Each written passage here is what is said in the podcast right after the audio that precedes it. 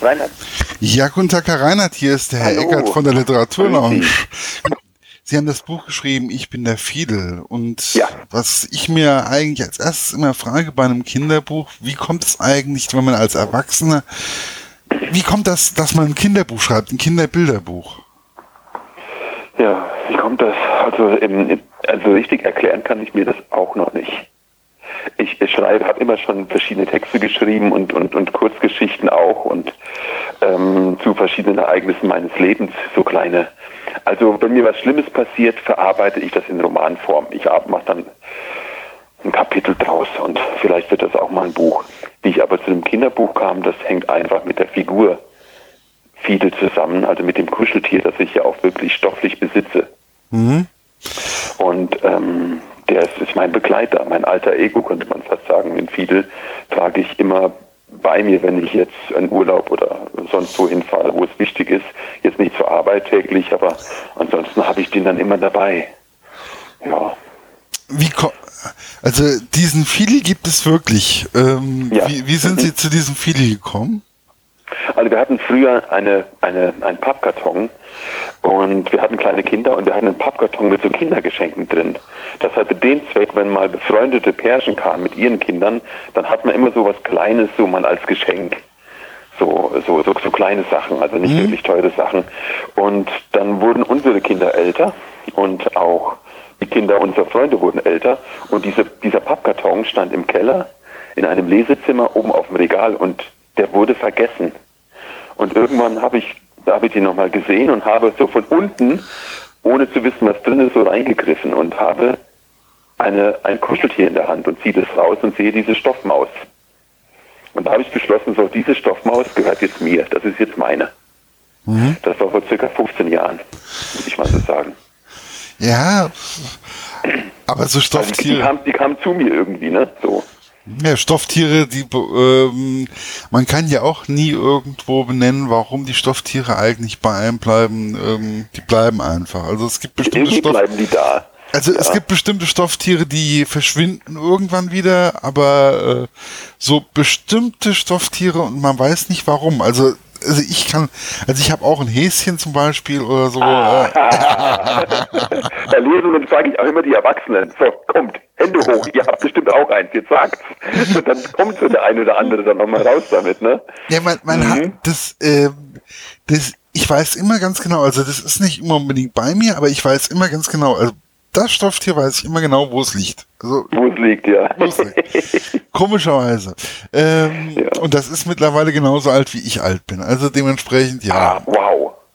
Ja, Das weiß ich, weiß nicht, ja, aber Sie sind aber das ist ja dann schon eine gewisse Zeit lang schon da. 45 Jahre ist es da, ja. Also aus der Kindheit. Aus der Kindheit, ja. Also direkt nach, das war so mein erstes Stofftier. Und meine Schwester zum Beispiel, die hat einen Teddybären. Ähm, den wollte man dann auch zwischendurch, da hat man dann noch einen Ersatz-Teddybären gekauft, irgendwann zwischendurch, weil der ne, war okay. absehbar. Aber trotzdem, sie hat, der, der Original-Teddybär, ähm, der, den konnte die auch, egal wie, wie alt sie war, den konnte sie sofort raus, also das, sie wusste sofort, das ist ihr Teddy. Okay. Obwohl der andere genauso aussah, aber der andere war genau, also das ist, ja, Kinder haben so ein Gespür für sowas, ne? Das, ja genau. Man kann Kinder nicht reinlegen, nicht, Nein. nicht nachhaltig. Nein, es geht nicht. Also nicht. es ist, ähm, Kinder haben da schon ihr eigenes Gespür und das ist auch immer, ich finde auch immer, es ist sehr wichtig bei einem Kinder- oder Jugendbuch, ähm, dieses Gespür einfach auch für dieses Kind zu haben. Wie kam, ähm, wie kam es eigentlich zu dem Sprachfehler von dem Fiedel? Ähm, Der so ist ja eine schon, Sache. der ist ja schon sehr prägnant. Also, Ja, das, das ist richtig. Hm. Also es, es ging damit ja weiter, das hat sich entwickelt. Das ist nie bewusst gesagt worden mit meiner damaligen Frau, ich bin jetzt in zweiter Beziehung, ähm, dass das jetzt, dass wir den jetzt so, äh, diese Figur jetzt so äh, nennen. Auch der Name Fiedel ist irgendwie erstanden. Ich habe den äh, entstanden. Ich habe den angesehen, dachte, das, das ist Fiedel, Punkt. Und dann habe ich ihn mitgenommen. Ich habe später Motorradführerschein gemacht mit Mitte 30. Und dann habe ich den, haben wir jedes Jahr eine Riesentour gemacht mit meinen Kumpels, Motorradtour so eine Woche. Da war der immer dabei.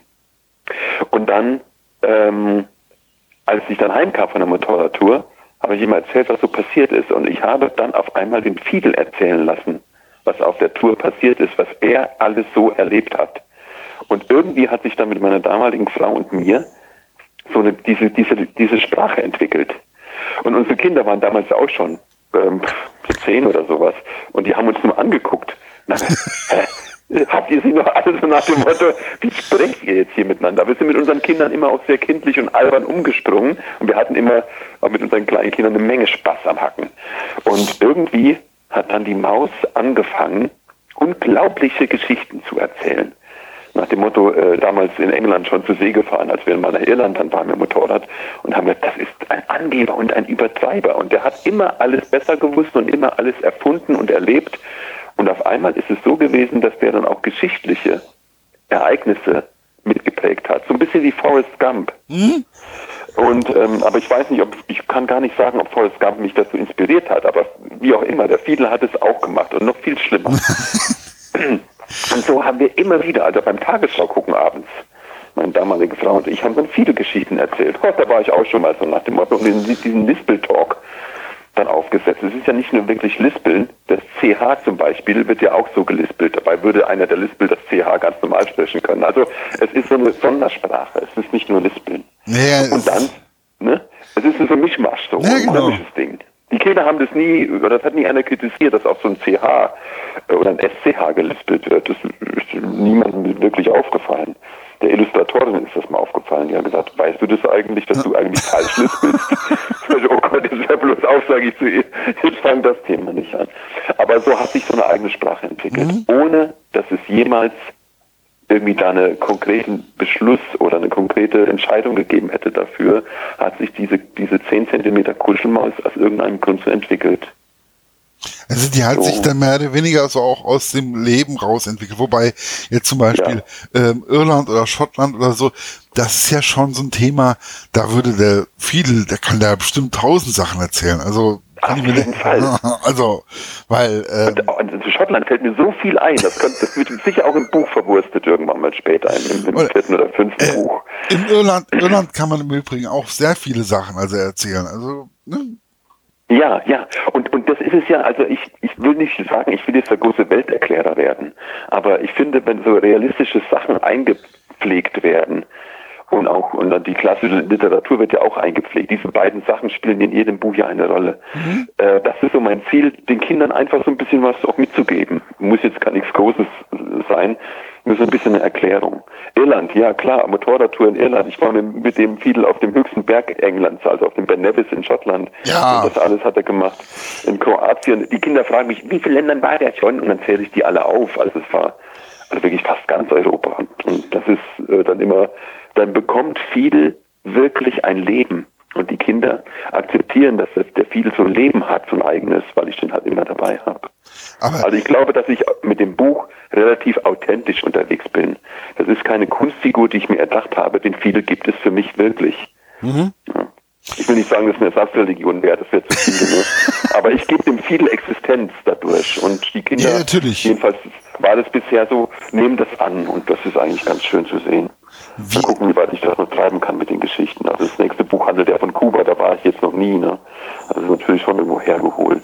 Ja, aber Kuba ist schon, also ich finde, ähm, ich habe ja auch zum Beispiel einen Wandkalender Kuba äh, in der ähm, wunderschön. Also Mhm, okay. Also- ich hatte überlegt, das da Urlaub zu machen dieses Jahr. Ich habe es aber gelassen, dachte, nee, die, die Geschichte ist ja getippt und ähm, das braucht jetzt auch nicht. Ich bin Kuba-Fan, ich bin auch Fidel Castro-Fan, bedingt, sehr bedingt, aber die guten Sachen finde ich ja auch gut und die verwurste ich in dem neuen Buch und und da will ich, ich das ist ein, der Fidel ist für mich ein Transportmittel, aber auch. Und den nutze ich als Transportmittel.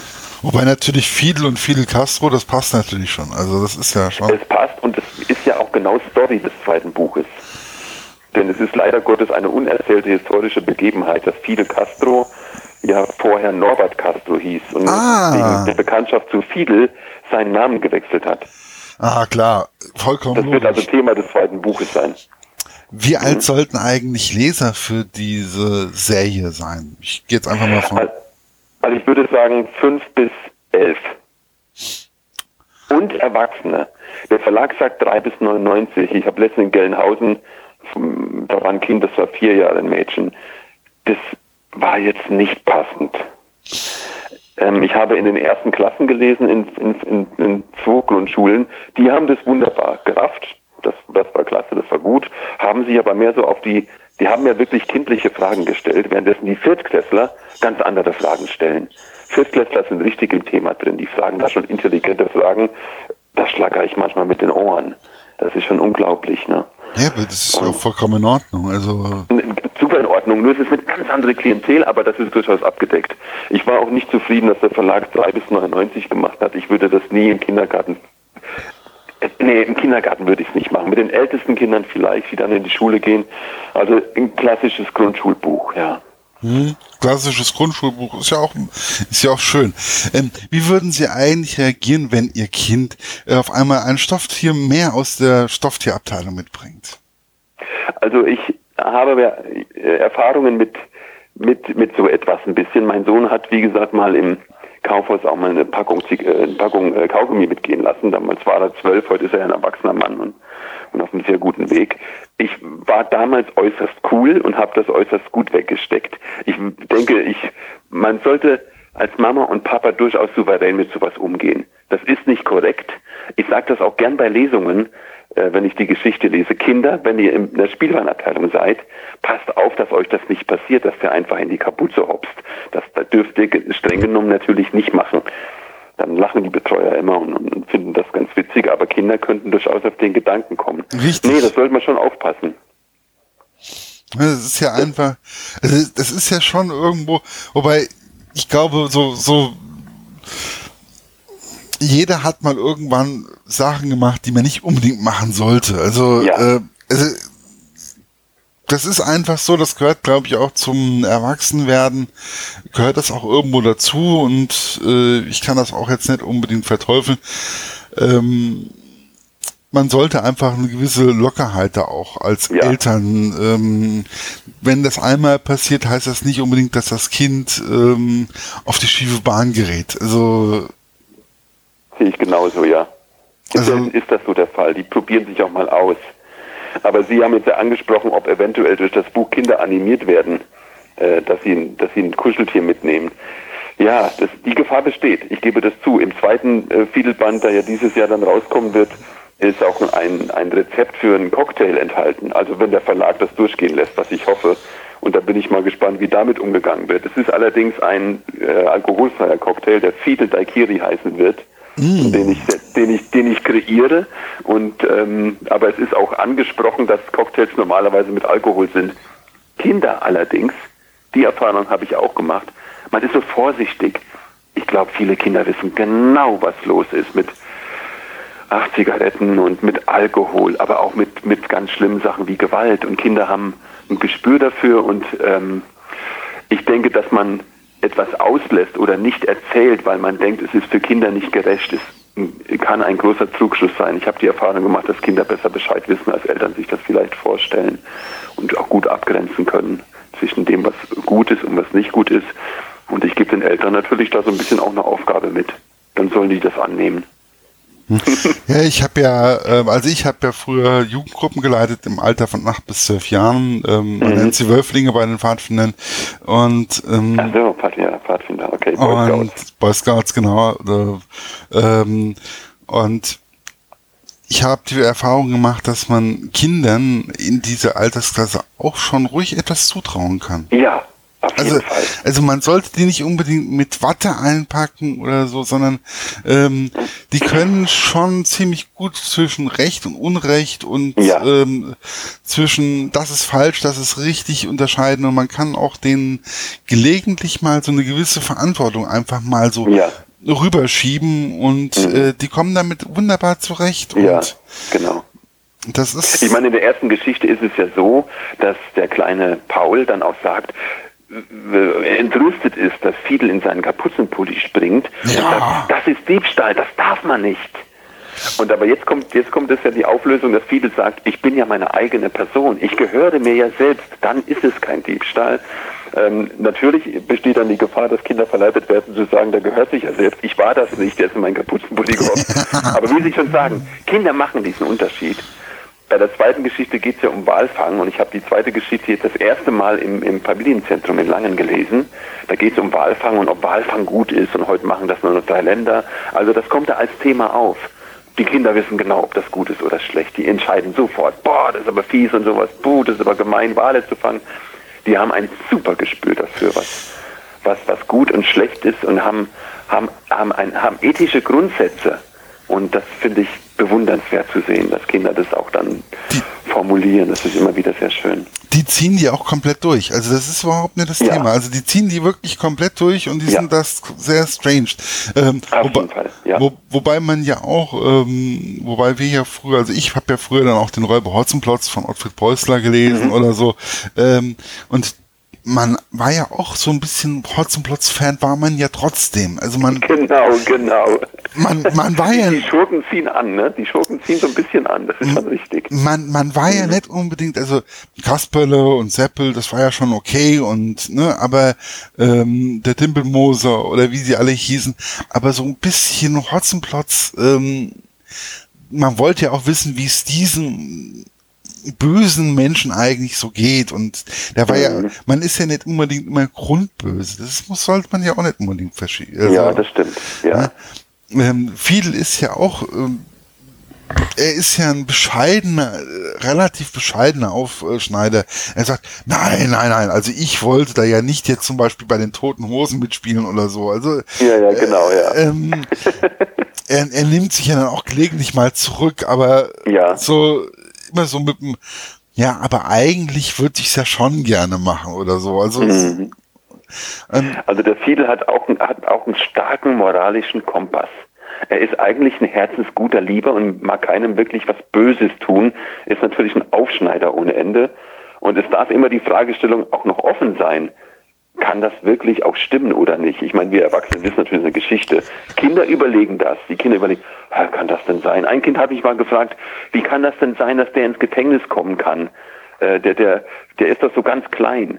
Oder wieso ist der so groß auf dem Krokodil? Der ist ja, der ist ja, eine Maus ist ja viel kleiner. Das heißt, Kinder hören die Geschichte und übertragen das in eine Realität rein. Mhm. Das heißt, Kinder nehmen das als eventuell wahr sogar an.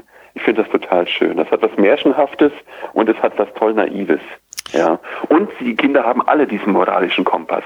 Und ich ertappe mich beim Schreiben immer dabei, bei der zweiten Geschichte auch, dass ich das gerne übertreibe und meine Ethik in die Geschichte reinstülpe.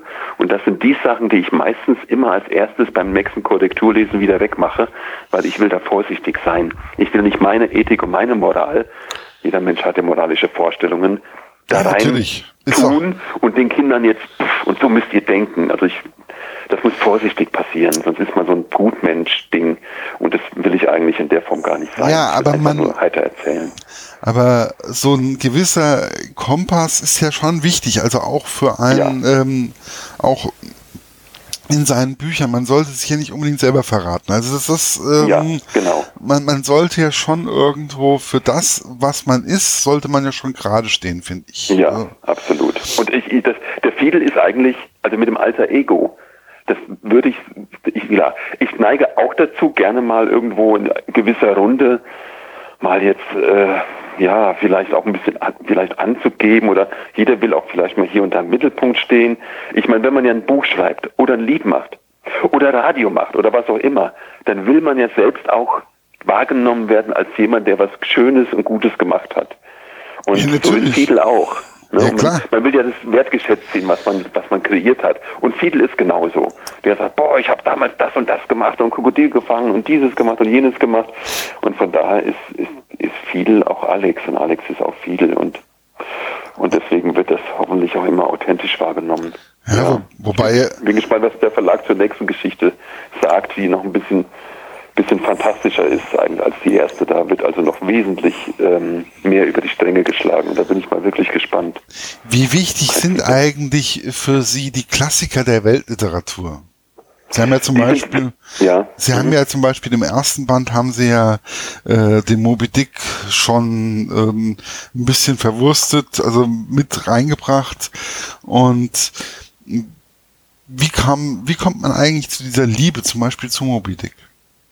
Also Moby Dick ist eigentlich meine Lieblingsgeschichte. Ich habe mir jetzt auch nochmal eine, eine amerikanische Erstausgabe von Random House gekauft von 1930, eine Erstausgabe von dem Verlag. Das Buch gibt es seit 1851 mhm. und bin total überrascht und total geflasht von diesem Buch, was da alles drinsteckt. Da wird Walfang explizit bis aufs Kleinste erklärt. Die Wahlarten werden unterschieden. Das heutige, was man zu kaufen kriegt, Moby Dick, das normale Buch hat 300 noch was Seiten. Das Original hat 800 Seiten. Und das ist eine wunderbare, großartige Geschichte. Ich bin, wie gesagt, kein Walfang-Fan, aber es gibt einen vollen Einblick in die damalige Zeit. Und diese Klassiker der Weltliteratur, das sind fantastisch verwobene, extrem gut geschriebene Bücher. Und ich habe den Eindruck, es gibt tolle Kinderbücher heute und die sind alle super, egal wie sie heißen, Bibi und Tina und wie sie auch immer heißen. Aber diese alten Klassiker, ich finde, die sind zu Unrecht ein bisschen im Hintergrund und ich will die eigentlich spielerisch den Kindern nochmal nachempfinden nach, äh, oder für die nachempfinden und nacherzählen, dass die vielleicht denken, oh, ähm, vielleicht hole ich mir mal, es gibt so ein Jugendmobidik-Buch, ein Kindermobidik-Buch, mhm. vielleicht lese ich das mal. Also den Kindern Lust machen auf diese alten Schinken auf Deutsch gesagt, weil das wunderbare Bücher sind ich mag Tarzan sehr gerne. Ich mag Dracula von Bram Stoker sehr gerne. Absolut. Diese Geschichten sind, das sind eigentlich total schöne Geschichten und die müssen gar nicht gruselig sein. Tarzan wird im übernächsten Buch eine Rolle spielen und wenn ich das mit Dracula auf die Reihe kriege und, und, und dann, dann wird das im, im 2020er oder 21er Buch drankommen und dann also versuchen, eine Horrorgeschichte für Kinder lustig und witzig zu erzählen, sodass die Lust bekommen darauf, oh, Dracula-Buch. Das ist so reizvoll, die nochmal zurückzubringen in die Zeit und die Klassiker ihnen beizubringen. Ich mag diese alten Bücher und Geschichten sehr und ähm, ich möchte eigentlich die so ein bisschen aus der Vergangenheit wiederholen. Die werden ja immer da sein. Ich sehe das auch bei Liedern so. Ne? Also ich bin ja, ja Bob Dylan und Springsteen-Fan. Die, die, die Lieder werden in 100 Jahren noch gecovert, währenddessen dann wahrscheinlich äh, Kollega oder Bushido dann nicht mehr so aktuell sein werden. Das sind so zeitlose Sachen, die haben auch Bedeutung für die Gegenwart. Und das fasziniert mich an diesen Büchern. Ja, also diese, äh, warum werden denn so viele Sachen aus den 70er, 80er Jahren gecovert? Ja, und eigentlich, ähm, genau, ja. Äh, man sollte es ja einfach mal, warum, ähm, es gibt ja immer wieder, man hat ja immer wieder in diesem, äh, auch in den Science-Fiction-Büchern oder so, kommt immer wieder, ich, ich entdecke da auf einmal immer wieder so ähm, Abläufe, wie zum Beispiel bei 1984 von George Orwell zum Beispiel, ja. äh, mhm. findet man mit der Überwachung oder so, findet man immer wieder. Also ähm, mhm. man merkt einfach, die Klassiker tun auch, ähm, egal in welche Richtung man das eigentlich jetzt geschrieben, also welche Richtung das jetzt gegangen ist, Klassiker inspirieren immer noch die Autoren ähm, von heute immer mehr. Ja. Und also ja. es ist einfach ist auch wichtig, finde ich. Ja, ich weiß auch gar nicht, ob überhaupt heute noch Klassiker dazukommen, so wie es sie früher gegeben hat. Ich habe ich weiß nicht genau, ob Bücher, die heute auf Platz 1 der Bestsellerlisten sind, das Zeug zum Klassiker haben oder ob, oder ob diese Zeit der typischen Klassiker in dieser medienüberfrachteten Welt überhaupt noch ein Konzept sind. Ich weiß, bin da unsicher, ich weiß es nicht. Also ich habe letztens. Ich sehe es im Moment nicht so eigentlich. Also ich habe ja letztens dann auch mal so, wo ich das Buch dann das erste Mal gelesen habe, ich so Moby Dick, Moby Dick, wer hat das jetzt mal geschrieben, Autor nochmal nachgeguckt. Mhm. Ähm, der hat ja zum Beispiel zu seinen Lebzeiten, wenn ich jetzt richtig in Erinnerung habe, gerade mal 8000 Bücher verkauft. Also ja, richtig, ja. Der konnte ja, ja von seinem dass, dass das irgendwann mal ein Klassiker der Weltliteratur wird, äh, das war ja nicht abzusehen. Ja. Genau. Also, er hat sich, man hat ihn kritisiert dafür, dass er sich in diesen ewig hunderten Seiten ergeht, in diesem Detailreichtum. Er hat über die Köpfe der Wale doziert, wo die Unterschiede sind zwischen jetzt Pottwal und den anderen Wahlen und so. Und man hat ihn dafür teilweise von der Kritik wirklich zerrissen und sagen, was ist denn das für ein Ding? Das ist ja naturwissenschaftlich, aber das ist ja kein Roman. Und wie, wie Sie schon sagen, später kam das dann eigentlich raus und die Bücher sind dann ja kleiner geworden und dann gibt's auch, gibt's auch drei oder vier Filme, gab's dann auch. Und äh, das, das ist witzig, wie sich das entwickelt. Vielleicht braucht es dann einfach immer 50 Jahre, bis es zum Klassiker wird. Und das kann natürlich jetzt mit einem, ja, es gibt ja auch Günter Grass Sachen oder Zeitgeschichte, die auch Klassiker sind. Also es gibt die schon noch. Und ja, das muss sich mit der Zeit entwickeln. Also Nur, ich, da geht ein bisschen was verloren an, an, an, da ist ein bisschen Lieblosigkeit heutzutage irgendwie, sehe ich da. Ich weiß es nicht. Ja, wobei ich glaube, also die, ähm, also die Liebe zu den Büchern ähm, ist bei den Autoren auf jeden Fall immer noch gegeben, auch bei den Verlagen. Also ähm, man sieht das ja auch, also jetzt zum Beispiel auch beim Medo Verlag, man sieht das ja auch bei der Frau Völker zum Beispiel, ähm, wenn die über Bücher erzählt, die hat auch so ein Leuchten in den Augen. Also, ja, auf jeden ähm, Fall, das äh, stimmt, ja. ja. Die ist ja, äh, und die machen das ja auch egal welcher, Ver also ich, ich sage einfach mal wirklich, egal welcher Verlag, äh, ähm, sie machen das, weil es ihnen auch Spaß macht. Also die, die Ja, da arbeiten, ja. die machen das jetzt nicht unbedingt, die haben da schon so ihren ideellen, also das Ja, ist, mit viel Herz, mit viel Liebe, mit viel Enthusiasmus, mit viel Mehrarbeit wahrscheinlich auch, ne? ja, das ist also, Absolut richtig, ja. also ähm, ich kenne niemanden, also ich habe ja zu vielen Verlagen Kontakt und ähm, die meisten Pressedamen, Presseherren ähm, der Schöpfung, ähm, die da arbeiten, die kann, dann frage ich mich immer, sag mal, wann guckt ihr eigentlich? Also, ja, ach, da war jetzt gerade mal, ich habe jetzt ganz kurz mal geguckt, da ist jetzt noch das und das und ähm, ja, wir haben doch Samstag oder Sonntag. Ach, ist mir gerade egal. Ähm, Okay. äh, Mhm. Die, die haben da schon irgendwo, dann fällt ihnen dann das noch ein und dies noch ein. Das, also das ist schon, also und wenn man denen auf der Messe begegnet, die haben immer so ein so ein Leuchten. Also das, das ist schon Ja. alles, also denen ist schon ja, wie wichtig ist eigentlich diese Zusammenarbeit mit dem Verlag oder auch mit der ähm, mit der Bärbel Busch? Wie wichtig ist Also es die- zur Entstehung Mhm. des äh, der Geschichte oder des Buches im Allgemeinen? Ja, also die Bärbel Busch ist ja eine Designerin und Grafikerin und auch eine Buchillustratorin aus dem Hunsrück. Ich komme aus dem Hunsrück und in Ida Oberstein, der Heimatstadt, in der ich damals noch lebte, als Fiedel als Idee entstanden ist, war dann eine Frühjahrsausstellung auf dem Ida Obersteiner Schloss. Müsste eigentlich bald wieder sein. Und Bärbel Busch hat ausgestellt und, ähm, und war da mit einem Stand vertreten. Und ich habe mich gewundert, weil die Bärbel Busch hat so verschiedene Stilrichtungen und ich dachte, das kann ja nicht von ihr sein alles. Die muss ja, also wie kann sie denn so verschieden sein? Da haben, die hat so verschiedene Stile, wo das der eine Stil mit dem anderen überhaupt nichts zu tun hat. Und ich habe sie gefragt, ist das hier alles von Ihnen? Das sind doch alles verschiedene Sachen. Also bestimmt so vier, fünf verschiedene Richtungen. Und ich sagte, nee, nee, das ist schon alles von mir. Und ich habe verschiedene Ausrichtungen und so verschiedene Linien, die ich so mache, mit Grafiken, mit Bildern und mit Comics und sowas allem. Und dann habe ich gesagt, ich habe eigentlich vor, ein Kinderbuch zu machen. Haben Sie da Interesse dran? Und dann sagt sie, ja gut, dann müssen wir drüber reden. Das weiß sie nicht so, sie hat das schon gemacht, aber sie ist da eher vorsichtig. Naja, wir kamen ins Gespräch und haben uns gut verstanden. Dann habe ich die Geschichte dann fertig getippt und habe mal geguckt, welche Bilder kann man denn da machen und haben uns mal zusammengesetzt. Und dann hat sie mir sehr wertvolle Inputs gegeben. Erstmal den ersten wertvollen Input, die Maus, die ich als Kuscheltier so besitze, nicht eins zu eins abzumalen. Also Fiedel im Buch sieht anders aus als der, als das Kuscheltier, das ich habe. Und da meinte sie, das hat einfach was mit Marke zu tun. Wenn du das machst und das wird wiedererkannt, dann kannst du ein Problem kriegen an der Stelle. Mach das besser nicht. Gut, okay. Und dann hat sie mal so angefangen zu malen. In der Zwischenzeit war ich natürlich schon auf Verlagssuche. Und es gab dann drei oder vier Verlage, die das gerne gemacht hätten. Ich habe bestimmt 30 oder 40 angeschrieben. Ähm, zwei Verlage, ich glaube, das war Klacks oder Klecks, wie die heißen, und dann von Fischer, der Jugendbuch, die Sparte von Fischer, die haben mir ohne weitere Ansprache Verträge geschickt und haben das gesagt, ja, das ist in Ordnung, können wir aufnehmen. Und der Medu Verlag allerdings in Dreieich, der hat gesagt, das gefällt uns, das ist eine schöne Story. Und lassen Sie uns mal kennenlernen. Wir wollen mal drüber reden. Also eine sehr persönliche Ansprache gemacht. Ich habe natürlich nach einer ersten Google-Recherche festgestellt, das ist ein kleiner Verlag. Die anderen sind dicke Spieler. Und äh, was machst du jetzt? Auf der anderen Seite ist die Sicherheit eines Großbetriebes vielleicht, die viele, viele Titel im Jahr umsetzen. Oder ein kleiner Verlag, der aber mit Herz und, und, und, und, Liebe und Commitment dabei ist.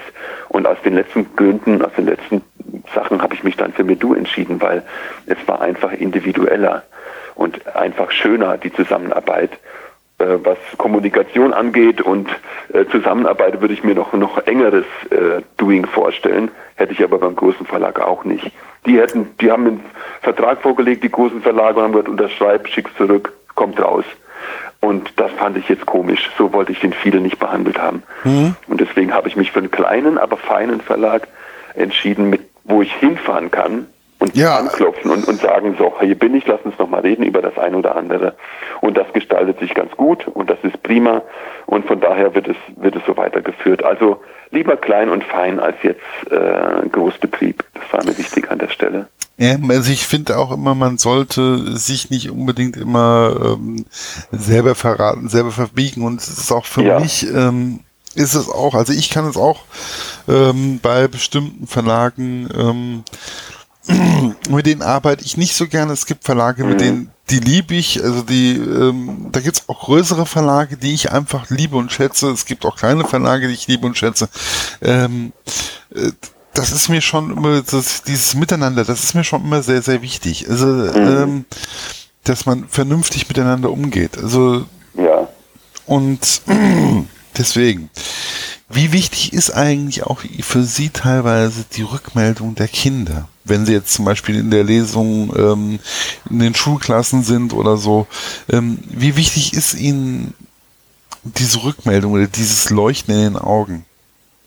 Die Rückmeldung der Kinder bei Lesungen oder auch sonst, ja, auch ist, für sonst. Mich das, ist für mich das Allerwichtigste. Allein das ist überhaupt der Grund, warum ich ein nächstes Buch schreibe. Ich muss ehrlich sagen, ich bin ja kein gelernter Autor. Ich habe nie einen Kurs gemacht und so was. Ich habe das nicht studiert. Ich bin ja beruflich ganz anders orientiert, bin ja in der Luftfahrt und ich ähm, hatte große Zweifel, ob das, was ich alles hier schreibe, auch wenn der Verlag mir eine positive Rückmeldung gegeben hat und die, die Unterstützung gegeben hat, hatte ich große Zweifel, ist das eigentlich alles okay? Oder wird das alles einfach ein riesengroßer Reinfall? Ich habe das zur Probe gelesen, die Geschichten, bevor es das Buch überhaupt gegeben hat, in Grundschulen. Das war so ganz gut, ja, okay. Ähm, da weiß man nie so, da sind einige Kinder ja, einige Kinder nein. Und jetzt mittlerweile habe ich, also eigentlich jetzt immer noch nicht hundertprozentig, aber doch 90 Prozent positive Rückmeldungen über das Buch von Eltern äh, und bei Lesungen von Kindern ganz besonders. Mhm. Ähm, das, der, die Fragen sind gut, die die Kinder stellen, die sind super interessiert. Und was eigentlich der größte, äh, der größte Beweis ist, dass die Geschichte funktioniert ist, eine Geschichte zu lesen, das sind zwei Geschichten in dem Buch, dauert, wenn ich es lese, eine halbe Stunde. Und ich habe noch nie erlebt, dass die Kinder eine halbe Stunde lang äh, nicht aufmerksam waren. Die haben die ganze halbe Stunde durchgehalten und haben mir an den Lippen geklebt. Und wenn ich den Lehrerinnen und den Eltern und den Betreuern immer glauben darf, ist das heutzutage nicht mehr äh, normal. Die Kinder haben eine Aufmerksamkeitsspanne und Dauer von 15 Minuten. Und wenn dann nichts passiert, dann sind die weg. Und beim Fiedel war es so bei den Lesungen, die halbe Stunde und wenn es 50 Kinder waren, die vor mir saßen, die waren immer aufmerksam und die Lehrerin haben gesagt, boah, das ist aber klasse. Die haben überhaupt nicht, also ich mal, überhaupt nicht abgeschweift. Da war mal das ein oder andere Kind, das hat immer mit dem anderen so ein bisschen geknufft und so. Aber eigentlich waren die alle immer aufmerksam. Und dann haben die Fragen gestellt. Warum lispelt der? Was macht der Fidel sonst so? Wie hast du den gefunden und so alles? Das heißt, das Interesse der Kinder und das Feedback sind sehr, sehr gut und mhm. das ist für mich besser als jede Verkaufszahl. Ja, ähm, das ist aber auch einfach ähm, die Aufmerksamkeitsspanne auch von uns Erwachsenen wird im Übrigen teilweise immer geringer. Ja, das glaube ich, ja. Ähm, was wirklich auch an unserem Smartphone und unserer Online-Tätigkeit mehr oder weniger teilweise ja. sehr stark. Ähm, da gibt es auch mittlerweile Untersuchungen, dass man mittlerweile alle 18 Minuten, 15 bis 18 Minuten auf das äh, Handy guckt und oh, ähm, ja, ja ähm, und sich gar nicht mehr richtig auf die Arbeit teilweise konzentriert. Mhm. Das ist äh, sehr, sehr schwierig. Und ähm, ich finde auch gerade deswegen sind Bücher für mich persönlich auch sehr, sehr wichtig weil man äh, ja doch lernt, sich zu konzentrieren. Ja, ganz wichtig, ja, dann mal einen Kontrapunkt zu setzen. Und was bei, was bei Kindern auch noch so eine Sache ist, jedenfalls bei denen, bei denen ich lese, also von im Grundschulalter, die Reaktion der Kinder, wenn ich lese. Also ich habe am Anfang mich schwer getan. Es ist ja, es ist ja komisch. Man sitzt als knapp 50-jähriger Mann vor einer Meute von Kindern und lispelt sich ein zurecht. Am Anfang ist das ungewohnt. Dachte, mein Gott, ich kann doch hier nicht rumlispeln. Es war mir selber ein bisschen peinlich. Mittlerweile mache ich hier den auf viel ohne Ende und lisple denen was vor, dass die sich kringen und, und, und wirklich auf die Schenkel klopfen vor Lachen. Das ist echt witzig, diese Lispelmomente. Und die Reaktion der Kinder im Gegensatz zu Erwachsenen ist unverfälscht. Ja. Also, du kriegst sofort mitgeteilt, was los ist. Wenn es denen nicht gefällt, dann, ne? und wenn es denen gefällt, ist es genauso. Die ist roh, unverfälscht und positiv naiv. Die Reaktion hat man sofort, währenddessen Erwachsene immer freundlich lächeln. Die würden eine Stunde freundlich lächeln und sich nichts anmerken lassen. Bei Kindern hast du sofort eine Reaktion und die ist wahr. Und von daher bin ich bestätigt in dem, was ich tue und freue mich auf die weiteren Lesungen. Das ist schon sehr schön. Nee, wenn ich es für die Kinder nicht machen täte, dann würde ich den zweiten oder die anderen Bände jetzt auch nicht mehr anfangen. Von daher sehe ich jetzt eigentlich äh, einen guten Weg. Nee, das passt schon mit den Kindern und mir. Was ist jetzt noch so geplant? Also es gibt ja jetzt diesen Plan, ähm, wo er dann nach Kuba geht. Was, was reizt Sie noch so? Also ähm, Schottland habe ich jetzt rausgehört mit dem Ben Nevis. Ähm, mhm. Was gibt's noch so? Sachen? Also im äh, Kuba ist jetzt das nächste, das ist wie gesagt fertig getippt. Es geht bald ins Lektorat. Ich muss noch das hundertste Mal drüber gucken, weil ich immer wieder ein paar Fehler entdecke und Stellen entdecke, die mir nicht so gefallen. Ähm, im, im 2019 ist der Plan, dass es äh, Tarzan werden wird, also der Dschungel ist ein Thema oh. im Großen und Ganzen. Und dann Thema ist im selben Buch allerdings die Mondlandung, wo Fiedel natürlich äh, ja, live dabei war. Live dabei war und äh, ein kleiner Schritt für die für mich und ein großer für die Mausheit, also wo Fiedel natürlich der derjenige war, der vor Neil Armstrong da muss ich mir noch einfallen, wie ich den Namen verfälsche, vielleicht mit Nils, ähm, den Mond betreten hat. Und diese beiden Geschichten, Dschungel und Mondlandung, möchte ich auch wieder irgendwie miteinander verknüpfen. Fehlt mir noch so ein bisschen der Link, aber das kriege ich schon hin. Also diese zwei Sachen werden mit dabei sein und wie in jedem weiteren Band so kleine Side Stories. Also das für 2019 ist Dschungel geplant, vielleicht einen kleinen Ausflug zu Tarzan, klassische Literatur und dann die Mondlandung, also wieder Zeitgeschichte. Diese beiden Elemente also, werden in jedem Buch vorhanden sein. Also immer so ein bisschen diese, diese, diese Mischung, einmal ein Klassiker und einmal, genau. ähm, ja. Also genau, und dann Zeitgeschichte, dass die Kinder fragen, hat es wirklich gegeben? Bei der Lesung jetzt, die ich jetzt mache, dann sage ich nach, immer nach der Geschichte immer, diesen Postkorb in England, Kinder, den hat es wirklich gegeben. Und einer von denen, der hat wirklich Punkmusik gemacht. Das gipfelte dazu, dass eine Lehrerin letztens das Smartphone rausholte und das Lied angemacht hat. Ne? War ganz witzig. Und ich sage, die CD müsst ihr mal eure Eltern fragen, ob die die mal kaufen. Da sind vorne drauf bei den toten Hosen nackte Frauen drauf. Da war ein Gelächter, da war was los. Also dann merken die Kinder mal, äh, Moment mal, das kann ja wahr gewesen sein. Und die überlegen dann wieder, ah, kann das alles stimmen? Ah, okay, Teile davon stimmen also. Immer Zeitgeschichte, immer klassische Literatur in einem Buch verwurstet. Aber nur so vorsichtig, nur so ein bisschen Lust gemacht darauf. Ja. Wobei jetzt das zum Beispiel so die, die, nächsten Pläne.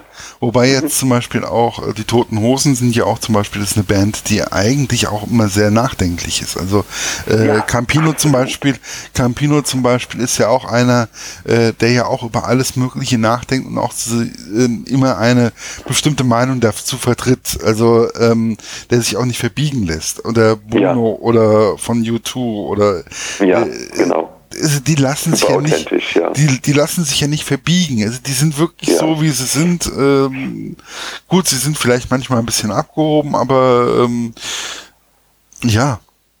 Ja, das kommt mit dem Superstar-Status, ne? Aber im Campino kann man sich durchaus vorstellen, mit dem mal in einer Kneipe ein Bier zu trinken. Und das, also auch Lust auf Musik dann noch, noch gemacht, dass sie vielleicht denken, oh komm, wir gucken mal, wir hören mal die Toten Hosen. Die haben ansonsten natürlich, die alten Texte sind natürlich deftig und eher nicht kindgerecht. Ne? Absolut. Lustigerweise ist das Lied mit Ronald Biggs ist in Ordnung. Da geht es ja nur darum, was wie Punkmusik so gewesen ist ne, und alles.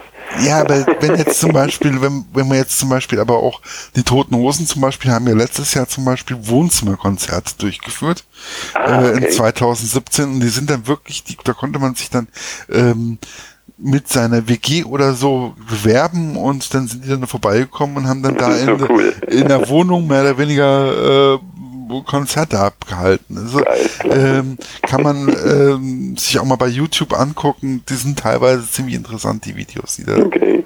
die da entstanden ja. sind. Also ähm, ich bin ja auch ein musikaffiner Mensch und dementsprechend fallen mir solche Sachen auch immer ähm, sehr schnell auf. Und Toten Hosen, ja, Toten Hosen Ärzte oder so, ist man ja, damit ist man ja groß geworden. So. Ja, das stimmt, ja. Und das auch nochmal so ein Hinweis für die Kinder, mein Gott, jetzt hört doch mal sowas. Ne? Toten Hosen sind ja allerdings jetzt immer noch in den Charts und die Kinder kriegen das schon mit. Und da haben die Kinder auch durchaus Interesse dran. Die hören nicht nur diese Rolf Zukowski und so ein Kram, ne? Die sind da schon früh dabei mit irgendwelchen tollen tollen Sachen. Wobei, ja. wobei der Rolf, der Rolf Zukowski ist auch, also ich habe den auch, ich habe den geliebt, also äh, mhm. die Schulwegparade ja, oder so. Die hat man dann, ne? Die ja. hat man einfach mal so, also so, also man, also ich finde schon, also die haben schon alle so ihren Stellenwert, auch ja. Reinhard May oder so. Das oh, den, den mag ich auch total gerne. Reinhard May liebe ich irgendwie, mein Apfelbäumchen sowas. Also als ich junger Papa war, da habe ich den hoch und runter gehört. Das ist ein, sind so Phasen, ja, also die man, hat man und das soll man auch mitnehmen. Also äh, es gibt nichts Schöneres wie in Reinhard May-Song am, am Lagerfeuer zu singen, eine Flasche Wein dazu. Oh, äh, herrlich, ja. Stimmt, ja. Sorry, aber ja. ähm, oder auch teilweise, ähm, es ist auch schön, ähm, Kindern auch Geschichten vorzulesen. Also das, ich kenne das ja selber und es ist einfach, es ist immer wieder ein tolles Gefühl. Ja. Und ja, ich bin auf jeden Fall gespannt, wie die Reise von dem Fiedel noch weitergeht. Ja. Ähm, sie wird weitergehen.